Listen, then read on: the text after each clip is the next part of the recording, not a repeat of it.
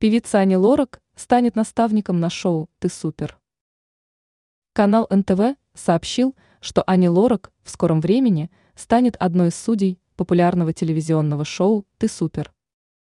Телеканал отмечает, что в последнее время Лорак практически не появляется в эфирах. City News сообщает, что вместе с певицей судейские кресла займут Люся Чеботина, Игорь Крутой и Алексей Воробьев.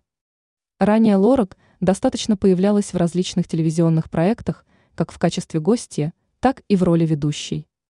На данный момент певица не объявляет о том, собирается ли она выпускать музыкальные произведения. Певица предпочитает воздерживаться от комментариев о дальнейшей карьере и не рассказывает о планах.